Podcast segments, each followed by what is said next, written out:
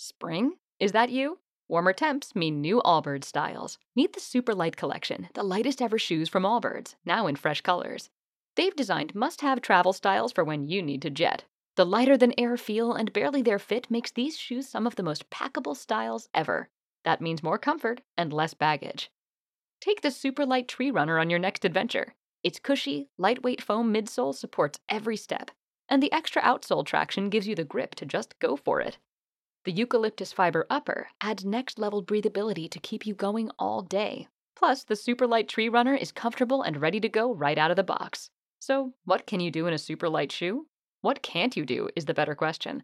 And because they're super packable, the real question is where are you taking them? Experience how Allbirds redefines comfort. Visit allbirds.com and use code SUPER24 for a free pair of socks with a purchase of $48 or more. That's A L L B I R D S dot com, code SUPER24. Y hemos ido evolucionando el modelo a, hacia lo que hacemos ahora, que es el créate tu propio ecosistema de aprendizaje limitado. lo que hace diferente a Odilo es que hay viendo un montón, hay cada vez más proveedores de contenidos, hay proveedores de libros, de, ebooks, hay proveedores, agregadores de cursos, agregadores de vídeos, eh, contenidos curriculares académicos, etc. Hay muchísimos proveedores, cada uno con su propio ecosistema, con su propia app, y luego hay proveedores de software. ¿no? Lo que ha hecho Odilo es un súper todo en uno.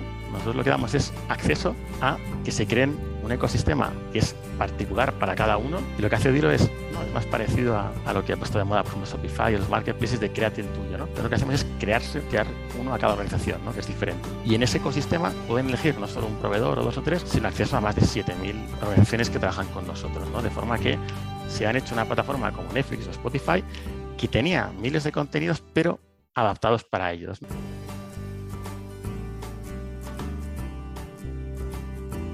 Bienvenidos a Outliers, conversaciones de negocio con gente atípica. Soy Joseph Gelman.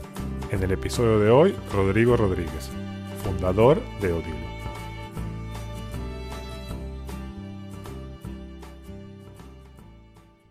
Rodrigo Rodríguez trabajaba en telecomunicaciones, hasta que casi por casualidad se topa con la idea y con la necesidad de digitalizar el contenido de las bibliotecas. Le da muchas vueltas a la idea, si lo hace, si no lo hace, y finalmente se lanza. Y ahí funda Odilo, para digitalizar el contenido de las bibliotecas y que los usuarios puedan leer los libros online. El negocio empieza a crecer, gana más contratos y rápidamente se internacionaliza a partir de Estados Unidos. Pero en un momento dado se da cuenta que este negocio no es tan escalable y hace un pivot relevante para construir lo que hoy es considerado el Netflix de la educación. Conozcamos a Rodrigo. Hola Rodrigo, ¿cómo estás? Muy buenas, muy bien. Oye, encantado de tenerte, que sé que estás muy liado y bueno, estamos grabando aquí en domingo, pero te agradezco mucho tu tiempo. Al revés, muchísimas gracias por invitarme. Además, soy oyente desde hace bastante tiempo y, me hacía mucha ilusión poder compartir charla contigo. Bueno, mira, ya me estoy dando cuenta que hay gente que escucha el podcast porque últimamente varios entrevistados me dicen que son oyentes y que lo conocen, así que te agradezco por eso también. Una señal, sí.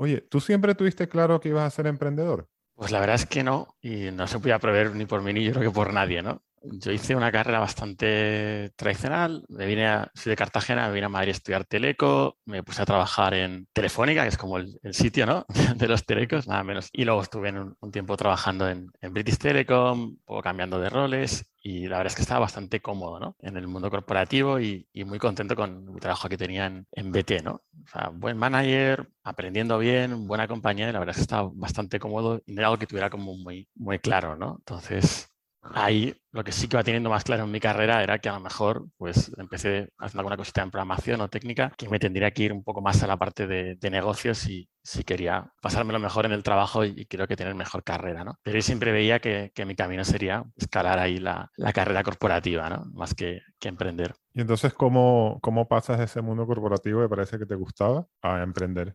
Se ajustan varias cosas. Una es que bueno, pues surge una idea que empezamos a pensar que podemos hacer. estando en una comida en casa, recuerdo con mi padre, con mis hermanos, pues se habló concepto digitalizar una biblioteca. Y ahí surgió un malentendido entre que pensábamos, nosotros, mi hermano y yo, por ejemplo, que eso se refería a que la biblioteca estuviera en la nube y tuviera contenidos digitales, y lo que realmente era, ¿no? Que era poner los códigos de barras estos que llevan los, los libros, ¿no? Entonces, a partir de ese, pues pensamos, ¿y esto no se digitaliza o no tienen un proceso digital los colegios, las universidades, las bibliotecas? Y bueno, sobre todo eh, mi hermano Mitchell el que empezó a, pensar y a, mirar, oye, esto no existe y, no se ha hecho lo cual es bueno y malo, ¿no? Si alguien no lo ha hecho, por algo será, porque será muy difícil o porque no se podrá hacer, porque en aquel momento tampoco recuerdo que estuviera en ninguna compañía en el mundo que pudiéramos ver que estaba haciendo esto. Entonces ahí surgió un poco ese, ese momento de, oye, esto es una buena idea y sobre todo una persona que, era, que tenía mucho push, que era realmente el, es el, emprendedor de, de, Odilo, que es mi hermano, que empezó todo el tiempo a mover y a preguntar y a, decir, oye, ¿por qué no lo hacemos? ¿Por qué no lo hacemos? ¿Por qué no lo hacemos? Pues es un caso el tuyo en el cual sí te vino la idea primero, ¿no? Hay emprendedores que les llega primero el deseo de emprender, pero en tu caso fue la idea. Pero claro, aquí hay que dar el salto. Entonces, ¿cómo das ese salto? ¿Te costó mucho o lo diste enseguida? Eh, fue bastante, bastante tiempo para pensarlo, la verdad. La idea nos parecía que estaba bastante bien, pero yo no tenía como mucha ese espíritu de, mover o hacer cosas. Sin embargo, pues mi hermano sí que tiene una, ha montado antes una empresa de educación y, siempre estaba un poco empujándolo. Entonces, bueno, lo que hicimos fue cuando tuvimos que dar el salto, fue un proceso en el que él me fue convenciendo mucho durante una época que además viajábamos mucho de Madrid a Cartagena, entonces es un viaje relativamente largo, entonces estaba a tiempo durante esas cuatro, cuatro horas y pico de estar todo el tiempo hablando de lo que iba a ser Odilo, ¿no? De las oportunidades y esas semanas él me decía todo lo que había averiguado y yo generalmente hacía un poco la parte más de malo de, de intentar tirarle para atrás las ideas, ¿no? Y bueno, pues viaje a viaje al final vimos que esto tenía sentido y, empezamos a hacer poco a poco pequeñas cosas para allá, ¿no? En principio muy en, nuestro tiempo libre y poco a poco nos lo fuimos tomando más en serio, ¿no? ¿Pero das el salto tú primero o primero empezó tu hermano? Ahí lo que decidimos fue porque, bueno, en nuestro caso la verdad es que emprendíamos un poco sin paracaídas, ¿no? Y era un poco más difícil porque bueno, estábamos los dos contentos en nuestro trabajo. Yo trabajaba en, British Telecom, él trabajaba en Telefónica y lo que pasa es que hay un momento en el cual decimos, oye, esto ya si vamos, vamos, ¿no? Y lo que decidimos fue que salía yo y que además yo tenía buenas opciones para, me dieron muchas facilidades para poder salir de mi compañía y poder volver luego, que yo salía de, British Telecom, empezaba yo y él se quedaba en Telefónica un tiempo, de forma que fuéramos un poco escalando, ¿no? Si pasara cualquier cosa y la cosa no funcionaba, pues bueno, yo tenía su paracaídas y además él me ayudaría en el tiempo como todas las compañías en las cuales pues, bueno, pues tienes bastante incertidumbre sobre si vas a poder cobrar, etcétera, etcétera. Y fue un poco como fue el, acuerdo, ¿no? Entonces, de ahí que marcaba yo como, como fundador inicial, aunque realmente tuvo el, el empuje y luego tuvimos también el, el apoyo de Luis, ¿no? Bueno, esto es interesante porque es un modelo de financiación diferente. Es decir, que con el trabajo de Telefónica en tu hermano, un poco se financiaba la empresa. Era, fue como el primer inversor, ¿no? Era como, oye, pues en cualquier caso, te vas a venir a mi casa, yo te echo una mano y, vamos tirando, ¿no? Y, y éramos viendo cómo lo hacemos, ¿no? Y, ese fue un empujón grande, ¿no? También yo en ese momento sí tenía un espíritu a lo mejor algo más de, de riesgo, ¿no? Que, digo, bueno, si no sale bien siempre puedo volver y, y, además quería poder volver a Cartagena. Entonces también es importante para mí, el, bueno, me hace ilusión intentar arrancar algo desde Cartagena y quiero estar un tiempo allí, ¿no? Coméntanos esa idea inicial de Odilon un poco más de detalle. Sí, la idea que nosotros arrancamos era, porque viniendo del, tema de, telecomunicaciones, trabajábamos, de hecho, ambos en, en, cloud computing, ¿no? en temas de software. Entonces, la idea es, vamos a hacer como un concepto de biblioteca en la nube, en la que, pensando en bibliotecas públicas en colegios y universidades, ¿no? en la que igual que tienen su sede física, donde puedes coger un libro y devolverlo a los 21 días, nosotros haríamos su sede, una página web en, la nube en la que tú pudieras acceder, coger un contenido digital, inicialmente empezamos pensando en libros, descargártelo a tu dispositivo y luego a las tres semanas, igual que tienes que devolverlo, automáticamente lo devolverías. ¿no? Entonces, era una forma de multiplicar el alcance de préstamo de contenidos que hacen instituciones, ¿no? teniéndolo siempre disponible y luego haciendo fácil que esos usuarios pudieran entrar también en, el mundo digital a ese servicio. ¿no? ¿Y esa tecnología existía o la desarrollasteis vosotros? Nos tocó ser bastante pioneros, o sea, utilizamos un, había un, por ejemplo, tecnología de seguridad de RM para comprar, ¿no? Poder comprarte tu libro y entonces que no puedas piratearlo, que no puedas llevarlo a otro sitio. Y lo que nos tocó a nosotros fue bueno, pensar cómo se puede hacer esto en el, en el mundo de las organizaciones, ¿no? en, el, mundo B2B. Entonces era una tecnología que lo que hacía era que, bueno, pues, por ejemplo, te protegía el libro, pero durante ese tiempo, ¿no? O la búsqueda de contenidos, etcétera, tienes que hacerla directamente adaptada al modelo de organizaciones. Era ese concepto nuevo en la que tú, por ejemplo, sigue pasando hoy, te quieres comprar, por ejemplo, un libro, un audiolibro, una revista, para tu propio uso, pues hay unos derechos de autor, para que tú te lo compres ¿no? en cualquier e-commerce.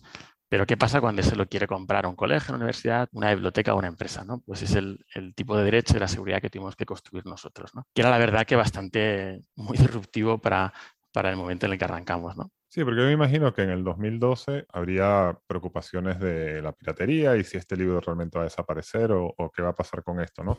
Tanto las bibliotecas como autores. Entonces, eh, ¿tuvo aceptación este negocio? El negocio funcionó muy bien desde el principio a nivel clientes. O sea, cuando lo fuimos a, contar y nos miramos mucho viajando y se lo contábamos a las universidades o a las bibliotecas, por ejemplo, el sector público trabajamos mucho al principio, pues lo veían claro, ¿no? O sea, los beneficios de es más eficiente, no tienes que gastar en, en almacenamiento, das accesibilidad, llegas a personas que no llegarías, entonces lo veían claro, ¿no? Y empezaron a, sacar proyectos, ¿no? Y ahí funciona muy bien, que es lo que nos dio mucha motivación para, para seguir, ¿no? Apretando. El reto que tuvimos fue evidentemente, al ser un modelo tan disruptivo, el apoyar con los proveedores de contenido. ¿no? Nuestros clientes al principio nos dijeron, nos parece muy bien el software, pero ayúdame también a conseguir contenidos, ¿no? que, en, principio nosotros, viniendo un poco del mundo de la tecnología, era algo que no casi ni contemplábamos cuando arrancamos. ¿no? Y tenía toda la lógica.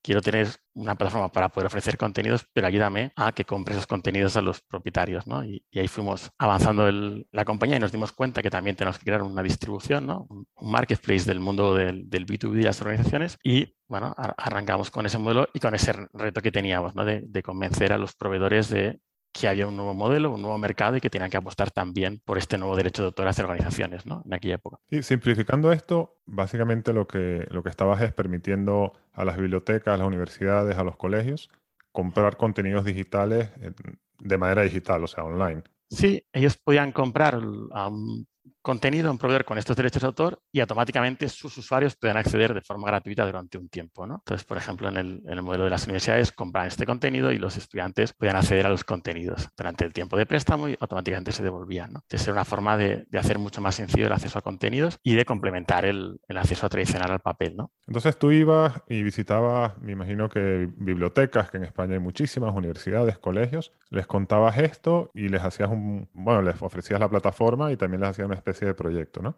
Sí, al principio, muy al principio de todo, tampoco salimos ni siquiera desde Cloud o como producto. Aprovechamos que el producto funcionaba tan bien como idea que realmente lo que hacíamos era desarrollarles un, proyecto para que lo tuvieran, ¿no? Y también proyecto a proyecto es cuando fuimos cosiendo la tecnología que al finalmente eh, la llevamos como producto y la llevamos a la nube, ¿no? Nos convertimos más en un software como servicio. Pero al principio una forma de, también de financiarnos sin, sin tener tampoco, sin tener mucho acceso a financiación era este, ¿no? oye, pues a cada uno le hacemos el, desarrollo, ¿no? Eso hacía que fuera una parte a medida, que, era lo más eficiente, pero nos permitía tener, bueno, financiarnos con nuestros clientes para ir desarrollando la tecnología y finalmente eh, desarrollar ese producto de SaaS, ¿no? E incluso tuvo una parte positiva para nosotros, que es que aprendimos a hacer el, nuestro software súper configurable, ¿no? Porque en, ese momento teníamos que adaptarnos a las necesidades de cada uno, ¿no? Y luego acabó siendo una ventaja competitiva el partir de ahí. Claro, eso es un modelo muy bueno para empezar. O sea, firmas con, una institución, eh, ya te aseguras unos ingresos, esos ingresos son para hacerles el proyecto a ellos,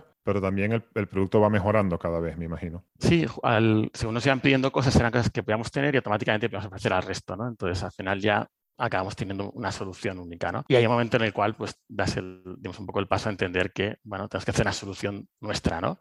Y, y están un poco que adaptarse, ¿no? Más solución de producto que de proyecto, ¿no? Porque también corres el riesgo de que bueno, acabas haciendo un poco lo que te pide cada uno y eso es un Frankenstein, ¿no? Entonces ahí es donde dimos un poco el, salto importante de, bueno, vas a hacer una, una, compañía de producto. Fue cuando además se incorpora Luis, que era mi otro hermano, que es ingeniero, que se incorpora a la compañía y él decide incorporarse y llevar toda la parte de producto, ¿no? Ahí damos un salto tremendo al liderar el producto y tecnología, que es una parte que yo no, no, hacía muy bien, la verdad, no era mi área. Y entonces él le da un salto muy importante y además a mí me permite poder dedicarme a, la parte de desarrollo de negocio y comercial, que es una parte que eh, se me daba bastante mejor ¿no? y donde me defendía más. Y ya nos pasamos a ser una compañía pura de producto.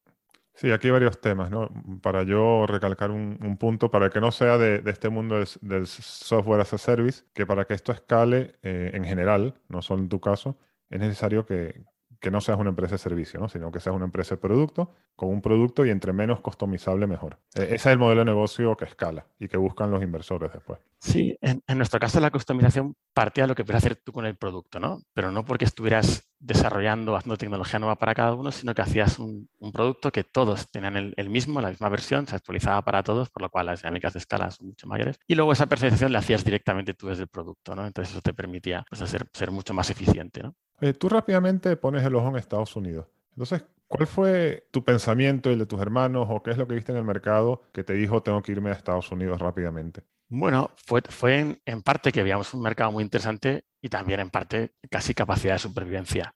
arrancamos muy bien pero el proceso, el proceso para que los proveedores de contenidos en aquel momento pues, optaran y, estuvieran y quisieran entrar a nuestras plataformas era bastante lento ¿no? y totalmente entendible. Era disruptivo, había cierto pues, riesgo si esto era seguro o no, no, no conocían la marca todavía, entonces en aquel momento entonces, tenías que ir haciendo ese camino ¿no? y evidentemente nosotros nos hubiera gustado que fuera muy rápido, ¿no? Pero requería cierto tiempo para que los proveedores se sintieran cómodos, ¿no? Y aunque empezamos con pequeños y medianos, pues lleva un tiempo. Y lo que vimos es que en Estados Unidos sí estaba más el, mercado más evolucionado en, entrarse a, estos modelos de, acceso a contenido digital eh, en organizaciones. Entonces, era, para nosotros la vía básicamente de, poder llevar el producto que queríamos. ¿no? Y por eso el, que durante un momento pues pensará que, yo tenía que hacer todo lo posible porque Odilo llegara a Estados Unidos. ¿no? Sí, esa parte la llevaste tú directamente. Pero claro, esto es más fácil contarlo aquí a toro pasado, pero en aquel momento me imagino que Oye, una empresa de tres hermanos en Cartagena, Murcia, ¿cómo llega a ofrecer y a vender esto en Estados Unidos?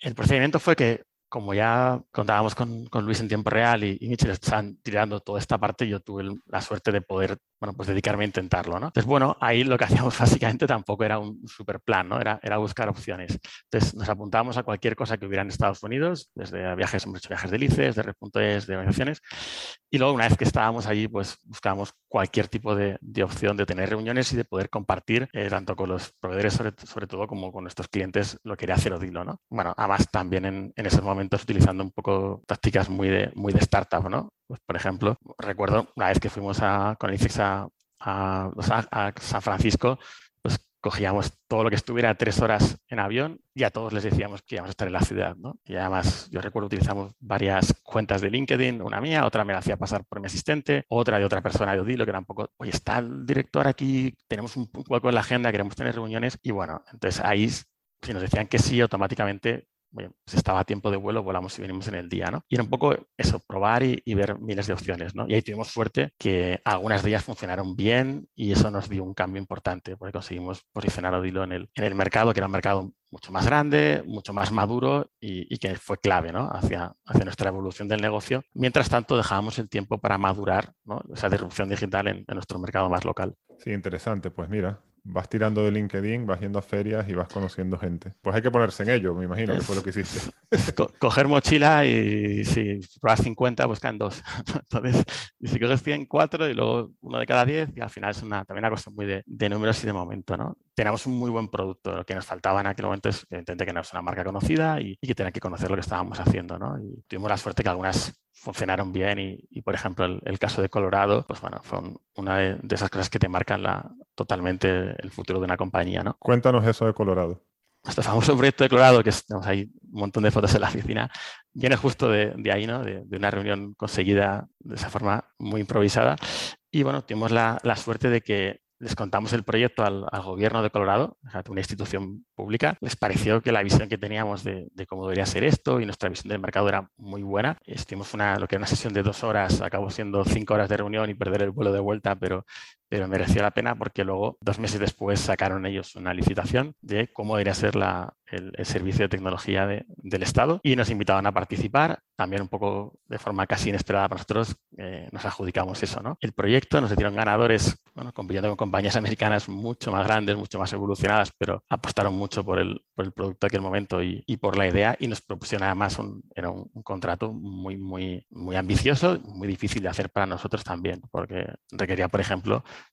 trabajar y desarrollar código conjunto. Ellos pondrían gente trabajando para nosotros, tenemos que tener gente en el país trabajando. un proyecto muy bueno, pero al mismo tiempo un riesgo alto, ¿no? Y una gran oportunidad, pero también un gran dolor de cabeza el ser capaz de llegar hasta ahí. ¿Y cómo hace este proyecto? Porque es un proyecto de mayor envergadura de lo que hacías hasta ahora, ¿no? Y, en, y en Estados Unidos, en otras geografías nos abría la cabeza, nos abrió un poco la idea de tenemos algo con más potencial del que creemos, porque si hemos llegado hasta aquí y han apostado es porque vamos por el buen camino, ¿no? Pero era totalmente, era difícil de conseguir, ¿no? Y entonces estuvimos a punto de, que se nos cayera varias veces, ¿no? Tuvimos ahí varias eh, suertes de última hora, ¿no? Como que una persona del BBVA a través de ICES no se debería abrir una cuenta del banco, porque no podíamos y se nos acababa el plazo para, para incluir, para enviar la información, ¿no? O hacer la, la compañía, nuestra LLC en Estados Unidos de incorporarla a toda velocidad, ¿no? Incorporándolo más rápido, hasta no sé, la, capacidad para contratar en el país, un montón de cosas que bueno, nos fueron muy difíciles, pero al mismo tiempo luego nos dimos cuenta que nos ayudaron a evolucionar muchísimo. ¿no?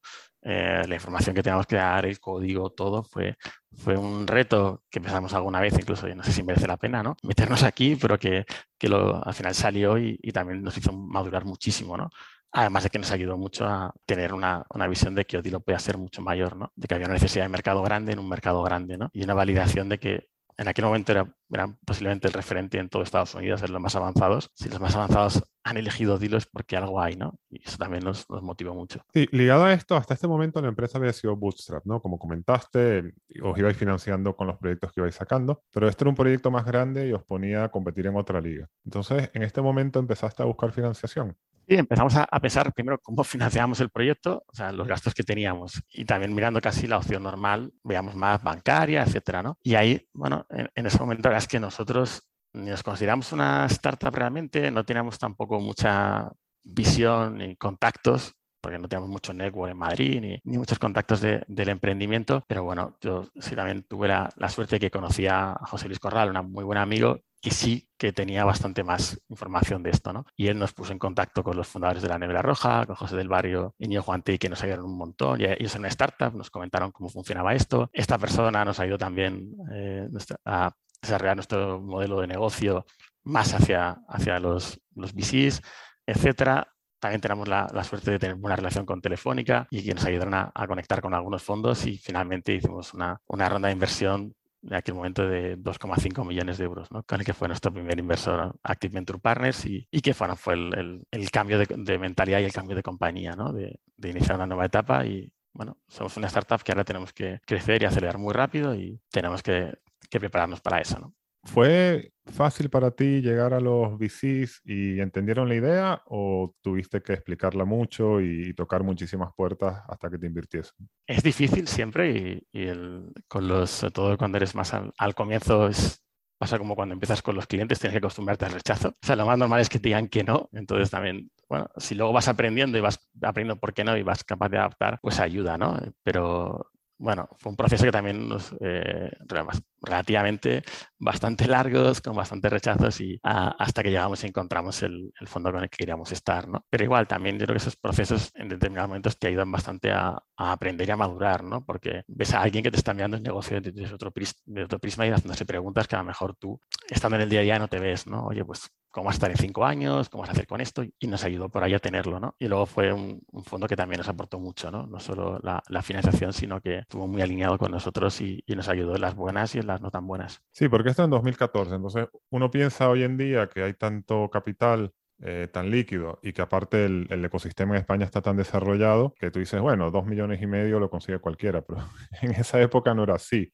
Eh, ah. Era mucho más complicado como tú lo describes. Habían Business Angel, pero fondos eran seis, creo. Entonces hicimos de, aquí, luego hicimos de fuera y miramos en todos sitios, ¿no? Pero y empezamos con Business Angel y con otro modelo, también para, para aceleradoras, etcétera, o otro tipo de modelos, pero eran menos, ¿no? Entonces, si alguno te decía que no, automáticamente bajaba mucho el porcentaje de, de conseguirlo, ¿no? Porque es verdad que ha avanzado muchísimo y ahora también hay muchas grandes compañías, ¿eh? Que antes yo creo que no había tantas compañías con esa ambición global, ¿eh? También hay muchas más compañías, pero hay muchos más fondos, ¿no? Es un, es un ecosistema totalmente diferente. Sí, y tú tenías aparte el tema de Estados Unidos, que sabemos que a los VCs que, que, que invierten en SaaS les encanta. Ver una compañía de tecnología española, pero con mercado en Europa, en Estados Unidos sobre todo, eso ayuda.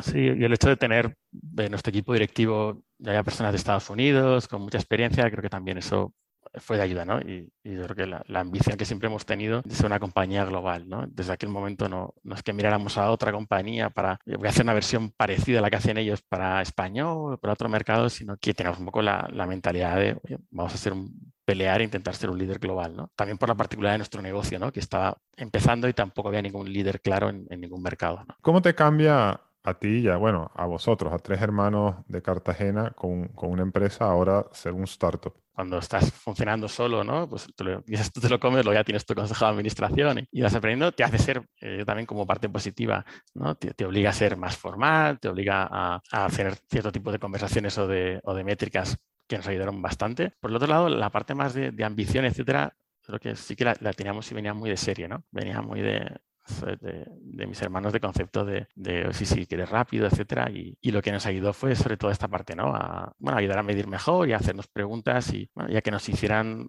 nos retaran ¿no? bastante. Oye, esta es idea, ¿por qué? Etcétera. Que antes a lo mejor no, no ese reto, pues tomamos decisiones a lo mejor de forma más directa. ¿no? Ok, mira, hasta este momento, pues tenías un negocio que iba creciendo, te mete en VC cierta inversión, pero Dilo hoy en día lo han llamado el Netflix de la educación. Sin embargo, hasta este momento lo que cuentas es una empresa que digitaliza contenidos principalmente de bibliotecas para que puedan eh, ofrecerlo y para que puedan también comprarlo online. Entonces, ¿cómo evoluciona esta primera versión de Odilo a este Netflix de la educación que, que comentan por ahí en la prensa? Poco a poco, ¿no? Ha sido ir dando, nunca ha sido como un gran pivot, pero siempre hemos ido cada año cambiando y, ampliando el concepto, ¿no? Además, nosotros tenemos claro y con el foco tan fuerte que tenemos en educación ahora, ¿no? Que, que, no queríamos como imponer una visión de educación, ¿no? que nosotros lo que queríamos es, oye, somos buenos, creo, o se nos da bien, no tenemos foco en hacer tecnología, en hacer contenidos, bueno, vamos un poco a ver qué quieren nuestras organizaciones, estar cerca de lo que nos piden las organizaciones y ayudarles. ¿no? Entonces, la, la, evolución normal fue, partimos agregando contenidos, pues fuimos creciendo desde libros hasta audiolibros, luego incluimos revistas, prensa, vídeos, películas, cursos, traído, nos estamos trayendo noticias en tiempo real, etcétera. Entonces ha sido evolucionar desde algo pequeñito, ¿no? los primeros poderes en español, hasta hoy que somos el mayor agregador de contenidos en, en, B2B del mundo. ¿no? Pero ha sido también año a año ir, ir trabajándolo y ampliándolo. ¿no? Y luego lo que nos dimos cuenta es, eh, una vez que a nivel también fuimos creciendo a nivel de tipo organizaciones, con escolar, bibliotecas, etcétera, nos dimos cuenta que teníamos una gran oportunidad en ayudar en educación. ¿no? Hay un, gap muy importante, al principio lo hicimos en el sector público, de cómo aseguran los colegios, las organizaciones, que todo el mundo tiene acceso a todos los contenidos y, que no fuera solo lo mínimo, de la misma calidad que tuviera acceso a libros de inglés, matemáticas, ciencias, vocacionales, etcétera, y que el mundo digital era una oportunidad tremenda, ¿no? que, rompía muchas barreras del mundo físico. Hicimos un, cada un mayor foco dentro de, de la parte educativa, en cuanto a tener contenidos o trabajar con, con más colegios, universidades y, finalmente empresas, como con la parte tecnológica, donde aprendimos también que había una necesidad de nuestros clientes. ¿no? Está bien tener, tener los contenidos, pero al tener los contenidos en los players de Odilo y en nuestros reproductores, tenemos acceso a datos y tenemos acceso a interactividad que ninguna otra compañía podía tener. ¿no? Y nuestros clientes nos decían que ellos tienen mucho problema con experiencia de usuario, con ir de un sitio a otro, etcétera. Entonces, poco a poco fuimos desarrollando más tecnología en el ámbito educativo dentro de los contenidos, desde un plan lector en un colegio, un club de lectura, un plan para una actividad, una clase virtual, etcétera, y ese concepto lo fuimos ampliando al, resto de verticales, universidades y, en empresas. Entonces ha sido un, modelo de, ir poco a poco ampliando cosas y cuanto más cosas estaban en nuestro bundle, todas multiplicaban el valor, ¿no? Al tener los datos junto con los contenidos, etcétera, podemos certificar, para hacer cosas y hemos ido evolucionando el modelo a, hacia lo que hacemos ahora, que es el créate tu propio ecosistema de aprendizaje limitado. ¿Y cómo dirías tú que es diferente, y para que lo entienda la gente que escucha, que por ejemplo Udemy, ¿no? Que es una plataforma de contenidos que usan mucho las empresas? El concepto o, o, o lo que hace diferente a Odilo es que hay viendo un montón, hay cada vez más proveedores de contenidos, hay proveedores de libros, de, de ebooks, hay proveedores, agregadores de cursos, agregadores de vídeos, eh, contenidos curriculares académicos, etc. Hay muchísimos proveedores, cada uno con su propio ecosistema, con su propia app, y luego hay proveedores de software. ¿no? Lo que ha hecho Dilo es un súper todo en uno. Nosotros lo que damos es acceso a que se creen un ecosistema que es particular para cada uno. ¿no? Estas organizaciones lo que hacen es que hacen como un sistema de suscripción propio. ¿no? Y lo que hace Dilo es, no, es más parecido a, a, lo que ha puesto de moda, por ejemplo, Shopify o los marketplaces de créate el tuyo. ¿no? Entonces lo que hacemos es crearse, crear uno a cada organización, ¿no? que es diferente. Y en ese ecosistema pueden elegir no solo un proveedor o dos o tres, sino acceso a más de 7.000 organizaciones que trabajan con nosotros. ¿no? De forma que se hacen una plataforma poco lo que dijo el ministro de Educación de Chile, hecho el Netflix chileno de la educación, ¿no? No, no era Odilo, ¿no? El concepto. Era que ellos se han hecho una plataforma como Netflix o Spotify que tenía miles de contenidos, pero adaptados para ellos, ¿no? Y que luego tenía experiencia de aprendizaje, pero no en uno de ellos propio, ¿no? No la de este proveedor, la de otro, sino experiencia de aprendizaje que integraban los contenidos de todo, ¿no? Entonces es el, el, modelo. Nosotros convivimos con esas plataformas y ayudamos a que las organizaciones las tengan en un sitio único, con datos únicos, con experiencia única y que puedan crear cualquier tipo de, experiencia, ¿no? Pues en el caso de una empresa, pues un plan de formación de empleados, un plan de desarrollo, una comunidad de aprendizaje, etcétera, con los contenidos de esas plataformas que ya tienen, pero añadiendo contenidos adicionales y todo en un sitio único de forma muy sencilla. Yo entiendo que esta parte de la provisión de todos estos contenidos y la customización tiene un tema importante de experiencia. Cuéntanos un poco qué, es esa experiencia para un entorno de educación, para una universidad o para una empresa. Nosotros lo que llamamos un poco de la educación, cuando comparas con otras industrias, la música o el vídeo, era que hay un nivel de experiencia muy diferente, ¿no? Es normal tener un montón de plataformas, estar los contenidos en muchos sitios, no sabes dónde están, etcétera, ¿no? Y cuando estamos pidiendo que la educación sea personalizada, que esté en el día a día de cada uno. Entonces entendemos que la educación tiene que relacionarse de forma digital al mismo nivel, ¿no? Que tú como usuario tengas una plataforma única en la que tengas todo, que te conozca, que sea inteligente, sé cuál es tu rol, tu área, te pregunte quieres aprender, quiero aprender esto, ciencias, y te ponga el contenido todo a un clic de forma muy sencilla, ¿no? Que es lo que han hecho que plataformas más de Spotify, Netflix, etcétera, tuvieran tanta, tanto potencial, ¿no? No era solo que estudiar los contenidos, porque podías bajarte los, los contenidos antes de Netflix, por ejemplo, de Spotify, ¿no? Por ejemplo, era que lo tenías todo, tenías recomendaciones, podías seguir, etcétera, ¿no? Nuestro trabajo en el mundo de la educación es intentar llevar lo mismo, pero a que lo hagas con la plataforma de tu colegio, la universidad, tu empresa te conoce, con la universidad, sé quién eres, sé cuál es tu departamento, sé que estás estudiando, te pongo todos los contenidos, te los pongo en un sitio único, te dejo crear cualquier cosa, ¿no? Y rompo toda la complejidad de plataformas, modelos, DRM, sincronizaciones, ¿no? Y creemos que haciendo esto también se van a poder permitir hacer cosas como gamificar, como modelos, que es lo que van a hacer que la gente tenga la educación más en su día a día, ¿no? Que sea realmente un hábito, ¿no? Y algo que haces porque tienes que, ¿no? Sino que es algo que haces cada día. Ah, indudablemente que hay una oportunidad gigantesca con empresas, que sé que ya lo has empezado a abordar. a nivel comercial, esto tú vas y se lo cuentas a un Telefónica o a una gran corporación, ¿lo entienden, lo ven? por ejemplo, en el caso de empresas, trabajar con el área de recursos humanos, con dirección o con la dirección general, lo que llamamos es ayudarles a, a que lleguen a un concepto que nos llamamos es convertirte en organización de aprendizaje ilimitado. ¿no? Hay algunas que no tienen como tienen todavía un poquita cosa, están empezando, y otras que tienen un montón de plataformas y sistemas, ¿no? Pero generalmente entiendo la formación como cursos solo o como formación obligatoria, ¿no? Eso es lo que les decimos, es, bueno, vamos a, trabajar a ver lo que tenéis y cómo podemos ayudar a convertirse en una organización que ofrezca todas las formas de aprender, ¿no? Aprender no son solo cursos, ¿no? Son también podcasts, son libros, cursos, son case studies, son vídeos, es enviar una experiencia para compartir con tu manager, es un plan de formación, es una comunidad. Entonces, eso lo que hacemos es ampliarles para que lo que tienen junto a Dilo se conforme en un ecosistema de aprendizaje ilimitado ¿no? y puedan decir, yo trabajo en esta compañía y mi compañía me da todas las formas de aprender posible, ¿no? No porque tengo dos o tres plataformas, sino que prácticamente tengo cualquier contenido digital accesible y a cualquier forma de aprender, ¿no? Que no tengo tiempo, me formo en negociación con podcast o con audiolibros. Que me gustan los resúmenes, con resúmenes, ¿no? Que lo quiero hacer con mis equipos, con equipos. Entonces, un poco nuestro modelo es ayudarles a ampliar lo que están haciendo, llegar a un modelo que es el que entendemos que debe ser la educación, ¿no? Que todo el mundo tenga opciones ilimitadas que se adapten a él, ¿no? Para formación obligatoria, pero también para autoformación, formación continua, etc. Ok, yo creo que está claro el modelo de diferenciación. Aquí hay un tema que te quería plantear, a ver cuál es tu visión. Desde hace ya algún tiempo están un poco atacando a los modelos de ofrecer contenidos por un fee. Eh, Netflix, Spotify, y bueno, hemos visto lo que ha pasado las últimas semanas con las acciones de tecnología y se cuestiona mucho si esos negocios de agregación de contenidos y de ofrecerlos por un fee van a ser realmente rentables. En vuestro caso, ¿cómo veis esto? Entendemos la, dificultad y lo, que se, indica también entiendo por modelos que tienen mayor bastante agregación de proveedores, ¿no? Mejor en, el caso de, la música, ¿no? Y además en, modelos de consumer. En el mundo que trabajamos nosotros, en el mundo de, de, las organizaciones, ha pasado justo ese modelo que ha habido tantos proveedores y hay tantos proveedores haciendo modelos de suscripción, ¿no? que a lo mejor tú como persona final, pues tengo música, pues tener a lo mejor Spotify y Apple Music, ¿no? Por decir, o, la de Amazon. Puedes tener dos o tres, pero es, difícil que lo tengas, ¿no? Y puedes tener varias en vídeo, ¿no? Pero bueno, como usuario lo puedes gestionar. Pero nosotros en el mundo de las organizaciones, lo que les pasaba es que hay tantas suscripciones que decían, soy una empresa y tengo que elegir 30 suscripciones para comprar, ¿no?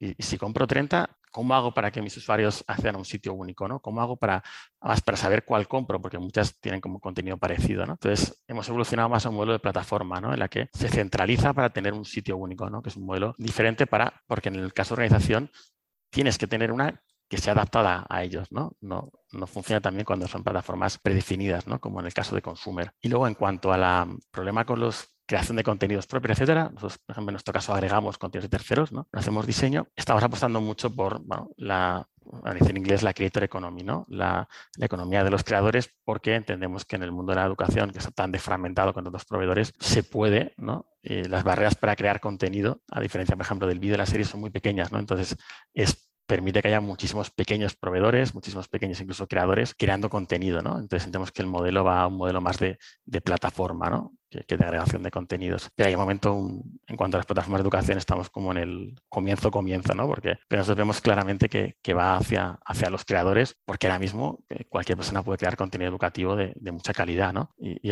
nuestro valor como plataforma es ver de forma inteligente y, con nuestros millones de usuarios ser capaces de catalogarlo, de ver cuál es bueno, de cuál, de cuál no y de, filtrarlo y de asegurar que al usuario le llega el que es perfecto para él, ¿no? que es otro, otro reto importante.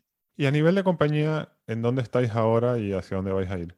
estamos en un, momento de, escalar el, negocio. Tenemos eh, un poco la, métrica que enviamos mucho, es el, número de, personas que tienen acceso a, a aprendizaje a través de plataformas Odilo y estamos por encima de los 100 millones de personas. A nivel de equipo somos 200, casi 40 personas y desde las, oficinas en Cartagena, que es la, principal, y eh, Madrid, Londres, eh, Manila, Sudáfrica, Chile y Colombia. Y bueno, nuestro, un poco nuestro momento es seguir creciendo. ¿no? Por suerte ha sido varios años también atrayendo y, creando este ecosistema de proveedores y de, y de clientes y ahora estamos en, un momento de, bueno, de llevar Odilo cada vez a más países y de, intentar crecer lo más rápido posible. ¿Lo seguís llevando vosotros tres como principales ejecutivos o has tenido que contratar gente de fuera? Así seguimos como en, tres roles de comité de dirección, pero bueno, la suerte de Odilo es que hemos tenido directivos bueno, de un nivel mucho más alto siempre que la compañía y eso también ha sido muy, muy claro, ¿no? Contratar a gente que estuviera muchos escalones por encima de donde estábamos, ¿no? Como por ejemplo nuestros directores, nuestros directores financieros, de, de, contenido, de estrategia,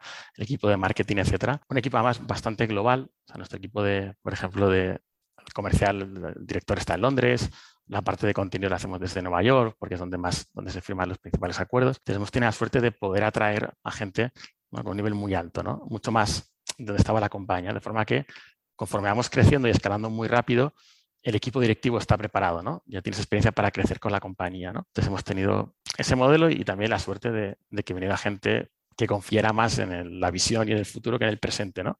Y que también tomar el riesgo, ¿no? En un tipo de compañía así, si una persona que es directiva de una gran compañía ya se pasa a una compañía así, tiene que ser porque cree en el proyecto, ¿no? Entonces, oye, si va el proyecto como tiene que ir, van a poder ser líderes de algo que han creado ellos, ¿no? Y eso da un, nivel de, pertenencia fuerte, ¿no? Y, hemos apostado mucho por eso con el equipo. Sí, pareciese que está justo en ese punto en el cual el negocio ya está escalando muy rápido y me imagino que vendrán por ahí algunas rondas nuevas. Y bueno, ha salido, comento yo que ha salido, ahora que a final de año siempre empiezan a hacer las listas, ha salido varias veces como uno de los posibles próximos unicornios, ¿no? Entonces parece que estás en ese momento a punto de dar un salto grande. Bueno, nosotros estamos contentos de los retos nuevos que tenemos y, y cada, tenemos pues, diferentes momentos de compañía y, en nuestro caso ha sido difícil crear, por un lado, oferta en clientes y demanda para, para poder crear todo ese acceso a contenidos que tenemos y, experiencias y, y, más enfocados en, poco en escalar, ¿no? en poder crecer lo más rápido posible. Tenemos actualmente clientes en 51 países, pero hay mercados en los que todavía estamos muy empezando. ¿no? Entonces,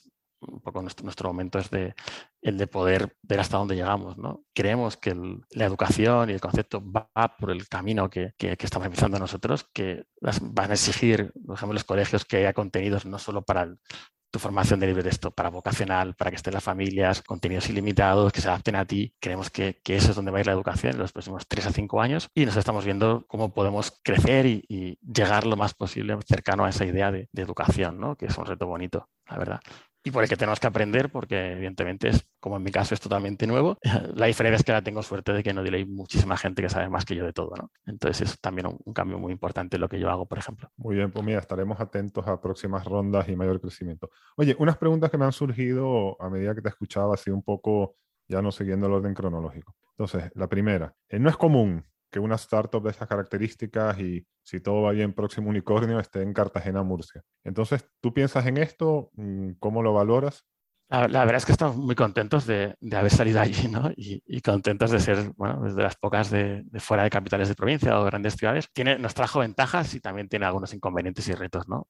esas ventajas, por ejemplo, hay varias universidades en la región y te permite muy fácil ser el, ¿no? el que coge el mejor talento de la universidad. Eso en Madrid es más difícil. ¿no? Aquí, por ejemplo, pues al haber menos competencia también en compañías, nosotros estamos muy metidos en la ciudad, entonces también se crea un, equipo muy, muy cercano, ¿no? Bueno, luego también tiene retos de pues, conseguir talento a lo mejor con experiencia haciendo cosas grandes en tecnología, que haber menos compañías es algo más complejo, ¿no? Pero en, nuestro caso eh, siempre nos ha parecido que nos aportaba más lo positivo, ¿no? Que lo negativo y además siendo de allí pues nos da como mucho orgullo el ayudar a, pues, estar quedando trabajo allí y, y, apoyar la ciudad, ¿no? Muy bien. Y a ti personalmente, aparte del éxito como emprendedor, ¿te aporta algo más Odilo o te motiva algo más de Odilo? Dentro del éxito relativo de emprendedor, porque hay días bastante duros y hay días bastante con problemas, con tensión, con estrés, con noches sin dormir, de, agobio y de, cosas que quieres hacer bien. Una, parte que me motivaba es decir, estamos creando cosas, ¿no? Hemos ayudado a crear empleo y eso, pase lo que pase, llega hasta donde llega Odilo, ¿no? nos lo quedamos como algo positivo. Y luego la, lo otro es la tremenda suerte que tenemos de, de, que acabáramos trabajando tanto en educación, en corporativa, universitaria, escolar, pero mucho en educación pública en, muchos países. Y cuando ves que hemos trabajado con Panamá, con El Salvador, etcétera. En muchos casos como clientes, otros casos, como hicimos con el COVID, de forma gratuita y ves que has puesto tu granito de arena y, ves lo que comentan familias, en, redes sociales, de cómo les has ayudado, cómo pueden tener contenidos a los que no puedan acceder o cómo has ayudado un poco a equilibrar la balanza y, ayudar un poquito más a, igualdad de oportunidades educativas, pues es una gozada, ¿no?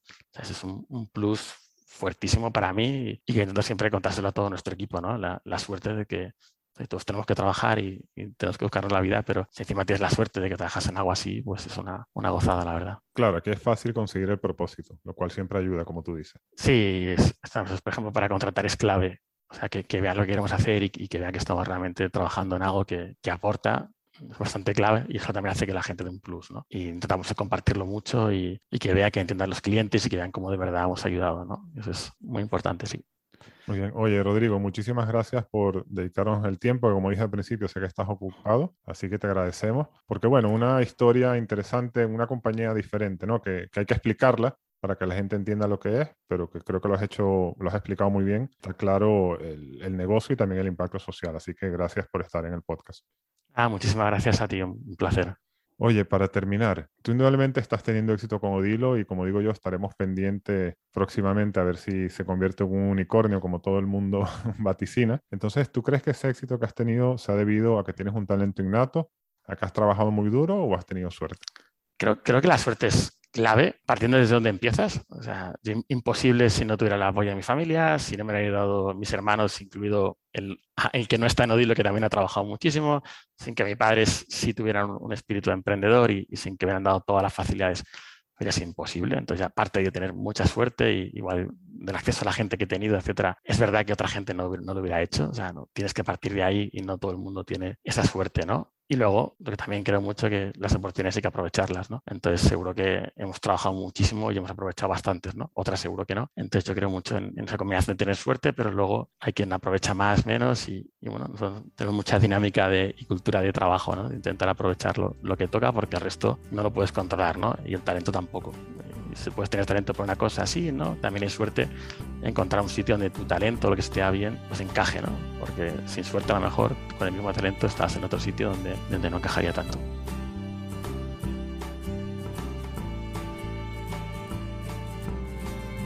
Esto fue Outliers. El episodio de hoy fue grabado el 27 de febrero del 2022.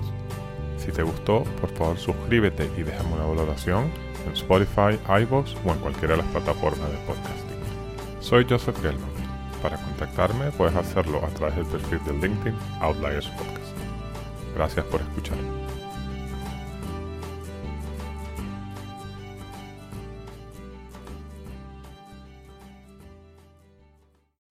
O'Reilly Auto Parts puede ayudarte a encontrar un taller mecánico cerca de ti. Para más información, llama a tu tienda O'Reilly Auto Parts o visita oreillyauto.com.